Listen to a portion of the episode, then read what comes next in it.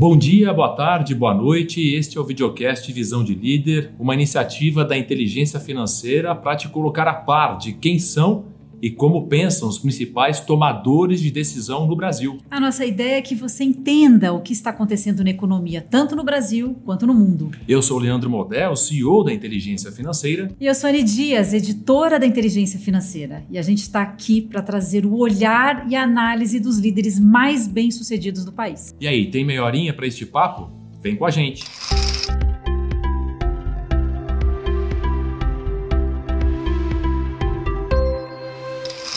Mas antes da gente continuar, você já conhece a IF? Lá você encontra informação de qualidade para determinar os melhores caminhos para o seu dinheiro. E para conhecer os nossos conteúdos e análises sobre o que move o mercado, impacta o seu bolso, basta acessar inteligenciafinanceira.com.br. A IF torna simples o que é complicado. Muito bem, Anne. Vamos às apresentações do nosso convidado de hoje. Ele é um dos fundadores da MRV, uma construtora que tem ações negociadas em bolsa e valor de mercado na casa de 6 bilhões de reais atualmente. Criada em 1979, a MRV está em 160 cidades brasileiras e já lançou 4 milhões de casas e apartamentos. Ele também é fundador do Banco Inter, que tem ações negociadas na Nasdaq, que é uma das principais bolsas de valores dos Estados Unidos. O valor de mercado do Inter está próximo de 9 bilhões de reais atualmente. Ele também fundou a operadora de galpões logísticos Log, que vale cerca de 3 bilhões de reais na bolsa. Esse empresário também é responsável por trazer para o Brasil a CNN, uma das principais redes de TV de notícias do mundo. E se já não bastasse tudo isso, ele ainda é um torcedor fanático do Atlético Mineiro, daqueles que põem a mão na massa para valer para ajudar o clube, investindo em jogadores e infraestrutura. Não à toa, no ano passado, o Atlético foi campeão brasileiro e da Copa do Brasil. Bom, você já deve ter sacado que eu estou falando do Rubens Menin, sem dúvida um dos maiores empreendedores brasileiros de todos os tempos. Rubens, seja bem-vindo à Inteligência Financeira. Prazer, Leandro. Muito bom estar aqui com você e bater esse papo. Muito bom. Rubens, deixa eu começar é, por uma pergunta que eu acho que é inevitável. É uma história a sua que mostra que você acredita no Brasil, né? E a gente está numa fase que tem muita gente que é pessimista em relação ao futuro do Brasil. Eu queria te ouvir sobre isso, né? Um sujeito com essa história de empreendedorismo aqui no Brasil, como é que você se situaria em relação ao Brasil sem querer colocar a palavra na tua boca? Você é otimista, realista, pessimista? Como é que você se considera em relação ao Brasil? Olha, é, essa, essa pergunta é, é, é, boa e complexa. Há mais de 100 anos atrás, os imigrantes vieram para o Brasil, entre eles o meu avô, e acreditavam no Brasil já naquela virada de século, né? E o Brasil passou por momentos de alta e baixa, alta e baixa nesse, nesse período todo, né? Mas eu, eu tenho uma expressão que eu gosto que é o Brasil é inevitável. Vamos tentar encurtar esse ciclo. Acho que a nossa missão aqui é encurtar esse ciclo. Então eu sou realmente comprado no Brasil, é um país de oportunidades. É, é, apesar de tudo, quando a gente compara o Brasil com os outros BRICS, tem uma, uma, uma democracia instalada, temos um, um, um, Congresso que existe né, na democracia, é, temos aí um, um, judiciário que funciona, o, o ambiente legal é, ele, ele é bom. Então eu vejo que nós temos vantagens competitivas. É, se me pergunto o que eu achava que estaria aqui hoje, não. A gente esperava mais do Brasil. Quando os BRICS foram criados, a gente imaginava que em 2022 o Brasil estaria mais adiantado. Infelizmente, outros fatores é, não nos possibilitaram, mas eu vejo que cada vez mais é, essas mudanças estão acontecendo, elas é, vieram para fazer parte da história e o Brasil vai se tornar, de fato, um, um país grande, continental, com mais de 200 milhões de habitantes, mais de 8 milhões de quilômetros quadrados, então vamos construir uma, uma grande nação. Agora, o senhor está falando aí dessa grande nação que está se construindo, a MRV é de 79. De lá para cá, vocês enfrentaram muitas crises, né, Rubens? Conta para gente como é que foram todas essas crises que vocês passaram, se foi uma a cada dois anos. É crise, muita crise, né? Olha, nesses anos a gente teve aí tudo que você puder imaginar. Inflação de mais de mil por cento, é, tablita, plano econômico, né? Mas eu, eu acho que tivemos mais eventos positivos que negativos. Né? Mas a gente andou igual caranguejo, dois passos para frente e um para trás. Então, isso que de fato aconteceu. É, é, voltando ao MRV de 79, né, início dos anos 80, né, a economia do Brasil era precária. Né? A hora que você comparava a economia do Brasil com, com, com os outros países mais evoluídos do mundo, realmente a gente estava num estágio muito longe deles. Acho que evoluímos muito, muito, muito. Né? Em alguns aspectos, nós até estamos mais avançados que eles. Vocês olham, por exemplo, a, parte bancária de banco digital, nós estamos na frente dos Estados Unidos. Então, é simples assim. Né? O, o famoso PIX é, é uma jabuticaba verde e amarela, né? Tem muita coisa bacana. Agora, nós temos que ainda fazer o dever de casa. É, então, para que a gente queira que esse país seja aquilo que todo mundo espera há muito tempo, né? É o país onde os nossos filhos, nossos netos vão viver bem, ser uma série de deveres que, que, que, precisam ser feitos. E a gente tem que ter essa agenda na frente. Deveres, é, a gente pode dizer reformas, por exemplo? Deveres amplos, né? É, eu podia é, falar da, da, da, parte institucional, que são as reformas, da parte social, que eu acho que era fundamental num país igual ao Brasil, né? que existe, infelizmente, ainda uma desigualdade muito grande, é, uma, uma, desigualdade em oportunidades muito grande. Então a gente precisa trabalhar muito isso, né? É, não tem jeito de você ser uma nação do primeiro mundo, onde você tem hoje é, mais ou menos 20% brasileiros morando em condição muito ruim, né? Então a gente precisa fazer uma grande revolução, revolução de desenvolvimento social, educacional, econômico, de agenda econômica, é, institucional, mas tudo isso a gente acho que a gente já tem o caminho. É só acelerar o, o ritmo que nós vamos chegar lá. O senhor está falando em, nesse crescimento também de vocês. A MRV focou na, na, baixa renda, não é isso? Por que essa decisão, Rubens? Na realidade é o seguinte: É uma empresa de escala, né? A gente tem uma, uma a gente sempre gostou de industrialização, né? Os processos industrializados foi uma, uma pegada que está no DNA da MRV. Isso só pode ser feito em escala.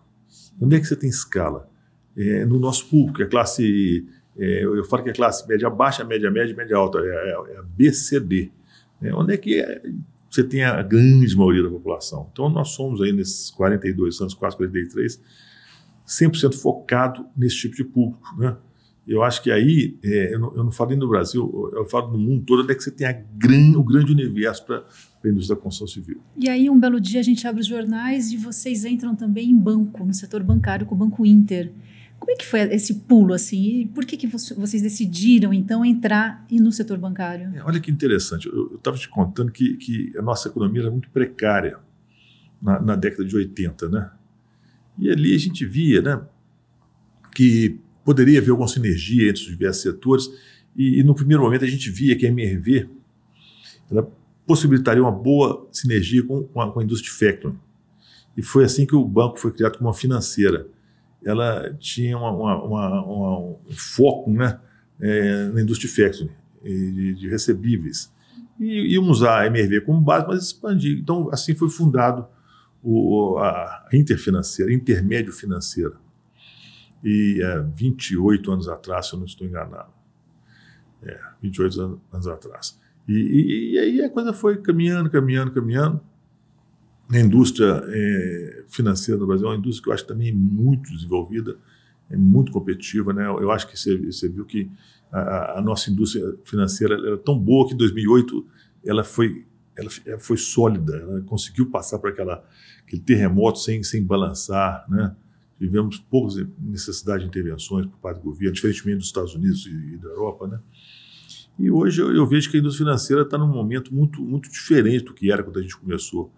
E tivemos aí a, felicidade de tomar uma decisão pelo Banco Digital, fomos o primeiro banco digital do Brasil, o Banco Inter, né? E hoje aí, é, acho que a gente está vivendo um momento muito bacana de ter essa pegada digital, uma, uma nova forma de bancarizar os, os, brasileiros, uma forma mais democrática. Então, isso aí dá muita alegria para nós. É interessante porque o setor financeiro brasileiro, como você mesmo disse, ele é muito desenvolvido e ele é reconhecido internacionalmente por isso. Então, entrar na indústria financeira, eu acho que é até algo que é relativamente simples de justificar, de explicar. Não é fácil de fazer, precisa de muito capital, mas é algo simples de entrar nesse setor. Agora, você também entrou num outro setor que é meio que o oposto disso, que é um setor que está sob ataque no mundo todo, não só é, por questões é, do dia a dia, do noticiário, mas por causa do modelo de negócio, que é o modelo da imprensa, que é o setor de mídia. E você trouxe para o Brasil a CNN, recentemente também comprou uma rádio super importante aqui em Minas Gerais, que é a Rádio Itatiaia. Por que esse investimento no setor de mídia? Olha, eu gosto de falar que, que eu, a gente não veio é, ao mundo a passeio, né? E eu, eu, vejo o seguinte: se a gente acredita nesse país, nós precisamos investir em educação. Mas mídia é educação. Vamos ver o papel que a, que a, que a, que a mídia teve nessa pandemia. Ela foi fundamental para a gente minimizar os problemas da pandemia. Então a gente acha que um, um país, para virar uma potência, ele tem que ter uma comunicação, indústria de comunicação, uma mídia muito boa e muito bem feita. E a gente viu que, que, que a CNN tinha esse projeto para o Brasil. Ela, a CNN é uma marca muito bacana, muito grande, com muita tradição e que nos deu, vamos dizer assim, um, um software de, de, de, de, news muito bacana. E nos proporcionou a, a, entrar nesse software. E eu vi que, que era um momento que o Brasil estava exatamente precisando daquilo, quer dizer, um momento que o Brasil estava é, passando dois anos e pouco atrás, era aquele momento onde a indústria da mídia poderia vir a fazer diferença na nossa na construção de todo esse ambiente de negócios que eu falei para vocês há pouco, ou seja, é fortalecer é, a nossa nação, a nossa população em cima daqueles objetivos que a gente tem em comum. Acho que, é que sem uma boa mídia nós não chegaremos lá. Muito interessante é. essa, essa, sua visão, é. ainda mais falando aqui com dois jornalistas. Né? é, a gente sempre acredita, acredita mesmo na importância né, da informação, que tem uma conexão muito grande com a educação. Antes da gente entrar no capítulo futebol, né, Anne, que eu acho que é um capítulo inevitável quando a gente fala com você, eu queria te perguntar sobre é, essa gestão do dia a dia dos negócios, porque são muitos negócios. A gente está falando de banco, nós estamos falando de construtora, tem a Log ainda, que é a empresa de logística que eu mencionei aqui na abertura do, do, do programa, mas eu queria saber como é que é fazer gestão desse dia a dia de tantos negócios num país como o Brasil em meio a essa volatilidade. Você deixou claro que, olha, uma perspectiva de longo prazo tem mais notícia boa do que notícia ruim. Mas também tem muita volatilidade no meio do caminho. Como é que é gerir esses negócios todos nesse tipo de ambiente? Tem uma história que eu, que eu gosto de contar, eu vou fazer ela de forma bem concisa. É, é, meu avô foi uma pessoa que eu gostava muito, né? E eu tive a sorte de morar do lado da casa dele. Eram 33 netos, mas eu morava do lado da casa dele. Infelizmente ele faleceu, eu tinha 11 para 12 anos. Mas ele me contou uma história naquela época, ele, ele era padeiro. Ele tinha uma padaria. E ele falava: quem tem uma padaria ganha dinheiro. Quem tem duas padarias começa a perder dinheiro. Quem tem três padarias quebra. Isso era a máxima dele. Então ele tinha uma padaria, acordava cedo, ele, minha avó fazia pão, conhecia o cliente, administrava o caixa, fazia as compras, etc., ganhava dinheiro e aplicava em imóveis. Ele falou: essa é a forma de sucesso. Só que ele não contou isso para a Bia Diniz. Né? Se ele tivesse contado isso para a Bia Diniz, a Bia Diniz não tinha aberto o pão de açúcar. Faltou para o vovô, que era um cara sensacional, um grande ser humano, mas ele pensar em pessoas, em equipe. Então, se a ferramenta de tudo isso são as pessoas, e eu falo pessoas, não é, não é qualquer pessoa, aquela gente com G maiúsculo, né? Então, se você consegue é, trabalhar em time, em, desenvolver as pessoas, dar as, as oportunidades para as pessoas é, crescerem e, e, acompanhar o desenvolvimento da empresa, acho que, que é meio caminho andado. Então, é, é, eu acho que desde o início a gente sabia disso, né? E a gente ouviu muito do meu avô, mas queria fazer diferente dele, né? Eu acho que a, a sorte que a gente teve é ter aqui um time super bacana, super unido, que isso aí é um pouco da característica que a gente tem nas, nas outras empresas, né? que elas são construídas por, por, gente. O Leandro, no começo do, do, do, Visão de Líder aqui, Rubens, falou muito do Atlético Mineiro que de alguma forma você vem salvando o Atlético. A gente queria entender por que, que vocês entraram de cabeça no Atlético. Se tem um pedaço de razão, se foi mais emoção. O Atlético sempre foi seu time? O Atlético, eu, eu, eu quando era menino, né? Eu com seis anos ia para o campo ver o jogo. Meu irmão mais velho me levava, né? Mas era, mas era novo também. Naquela época a gente podia, chegava de casa, pegava o ônibus, ia, parava no campo, ia ver o jogo, voltava, né? E o Atlético ser bicampeão em 62, 63, mineiro e eu tinha seis, sete anos, né? Então, pensou. Meu irmão era muito fanático, meu primo, que é o Mário da, da M também, o M de MRV também era muito fanático, então a gente ia juntos, né? E era muito bom. E passei a gostar muito de futebol. Né? O Brasil, o futebol tem um papel diferente, porque ele é muito é, mais difundido que nas outros, nos outros países, tem mais outros, outras modalidades mais, mais, é, mais é, difundidas, né? Então, eu, eu, vejo o seguinte, que, que a gente via que as coisas no Atlético não, não estava indo bem. E eu sempre fui conselheiro do Atlético, mas um conselheiro um pouco distante. Um dia eu comecei a chegar mais próximo do Atlético e via, ó, isso, isso aí está precisando de gestão.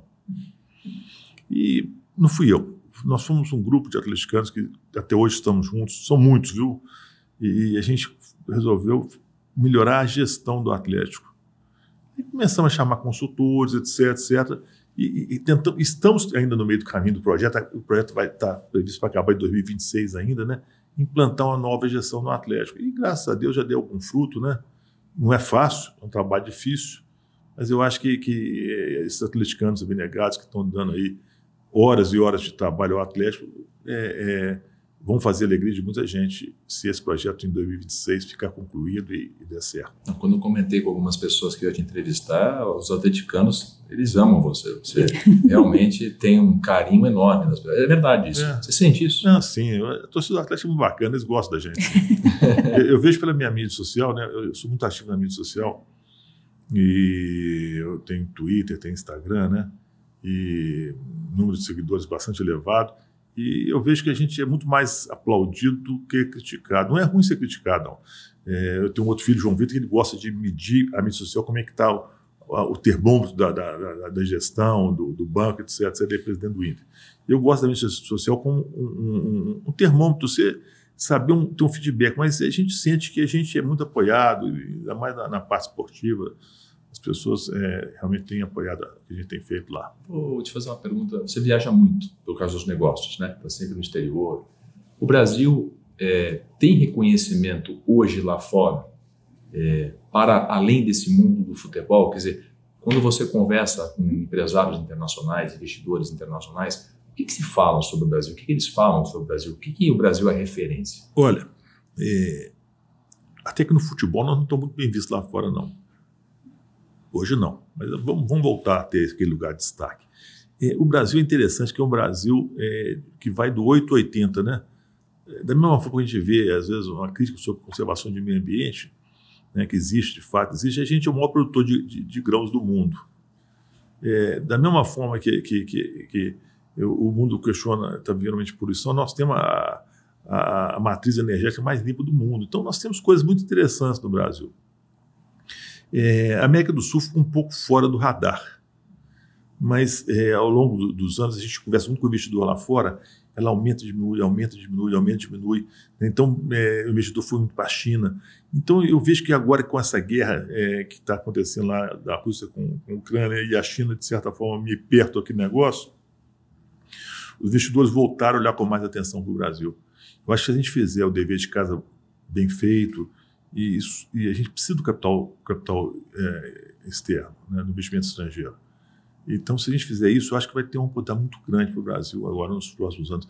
Aí, mais uma vez, né, é aquela, aquela matriz que a gente tem de, de mudança, acho que a gente é, começou um processo de concessões, de privatizações, de marcos regulatórios. Isso precisa ser muito bem construído, porque vai vir muito investimento no Brasil e nós estamos precisando disso. A gente estava conversando antes de, de, começar o programa, né, Leandro? Conversando um pouco com o senhor, o senhor falou que o senhor começou a meditar recentemente.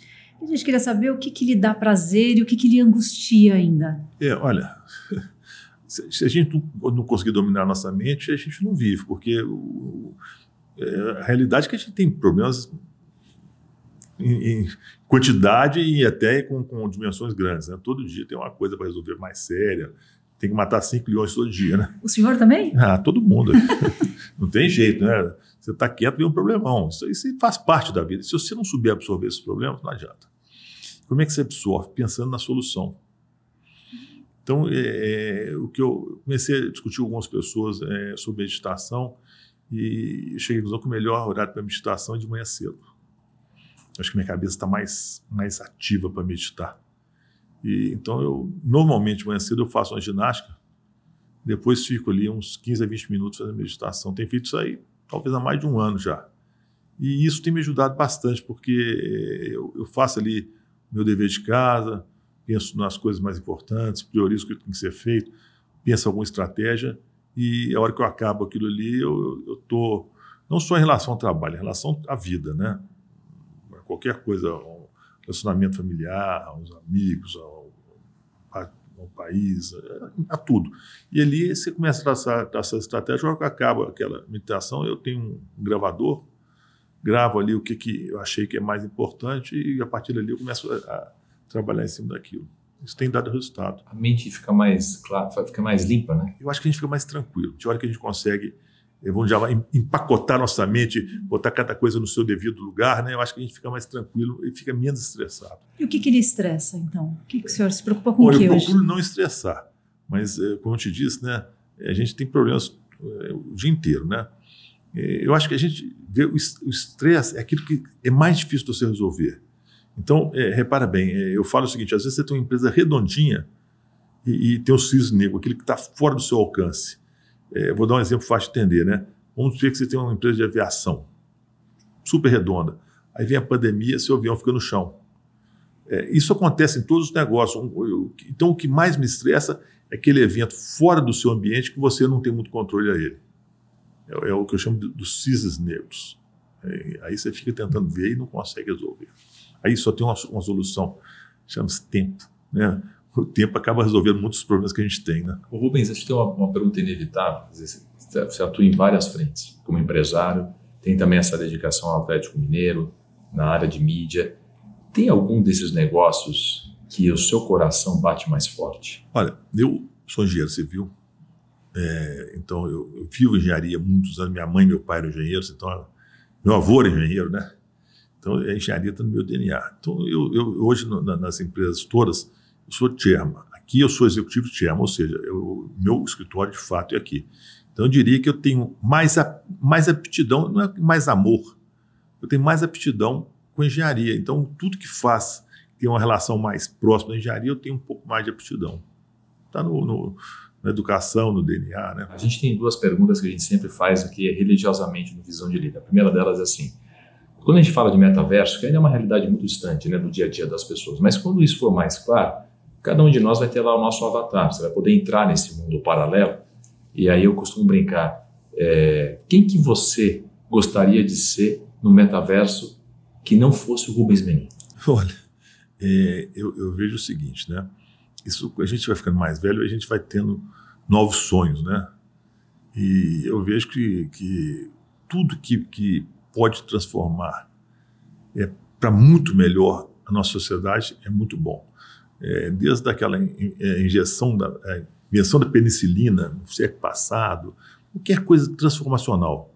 Então eu, eu podia te dar vários exemplos, né? Mas eu, eu tenho assim, às vezes você está lendo um livro ou vendo um filme, né? Quando você vê que aquela pessoa mexeu com o mundo, puxa vida, eu queria estar ali naquele lugar. Então, tem, tem várias, não, é um, são várias pessoas que realmente mudar o mundo, né? De, de repente você sendo, sendo, tendo seu avatar ali com, com fazendo aquilo, aquilo acontecer naquele momento, acho que isso é super bacana. Para a gente encerrar, Rubens, a gente queria saber o que, que é ter inteligência financeira. Olha, vou te contar um negócio. Quando eu comecei a estudar, não existia máquina eletrônica. Você usava regra de cálculo, você não tinha nem taxa inteira de retorno. Então as coisas eram muito diferentes, né?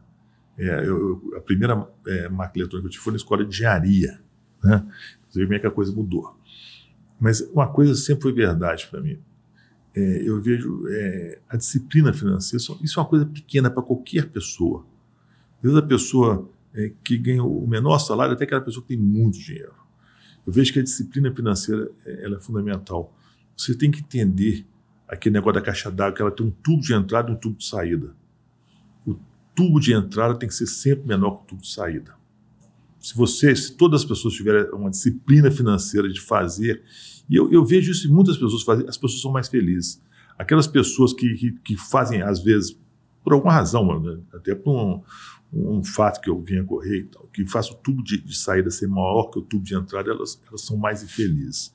Então, eu acho que é saber equilibrar a caixa d'água. Acho que isso aí é o, é o que eu acho que talvez seja é, mais importante para a maioria das pessoas. E, infelizmente, muitas pessoas não têm essa educação financeira e, e passam a vida correndo atrás do dinheiro, em vez de fazer o dinheiro correr atrás delas, que eu acho que é muito mais fácil. Muito bom. Rubens, obrigado tá bom. por essa conversa Liquidamos a fatura? Liquidamos essa Mas você sabe que bobagem? Tem um, tem um livrinho bobo, não sei se você já leu, chamado Meu é, Pai Rico, Pai, pai Sim, Pobre. Kiyosaki. Aquela, aquela mensagenzinha foi isso. É, é, é, corrida dos ratos, né? Você não tem que. Um dia que você junta um pouquinho de dinheiro, pouquinho que aquele dinheiro passa a trabalhar para você mesmo trabalhar para o dinheiro. Mas hoje a sociedade é muito endividada, como um todo. Você pega os Estados Unidos, é uma loucura né, o que está acontecendo nos Estados Unidos hoje. A sociedade enriqueceu, mas muito endividada. Então, as famílias passam o dia inteiro correndo atrás da planilha delas. Né? E sobra um espaço assim, vai lá. Ou compra um carro outro. Então, isso aí, de certa forma, traz uma certa ansiedade. Já no pai rico, pai pobre, né, é aquele. E eu conheço pessoas mil que, que conseguem fazer. Eu tinha uma pessoa que trabalhava com a gente, teve o Arnaldo, ligava, não ganhava pouco, mas sempre sobrava um dinheirinho para ele. E levar uma vida organizada. É, eu, eu, tenho minha irmã, minha irmã é engenheira, o marido dela é engenheiro, tem uma, uma, vamos dizer assim, uma, uma boa remuneração é, mensal, mas nunca faltou dinheiro para ela. ela sempre. Eu acho que a educação financeira é onde é que as pessoas se pegam.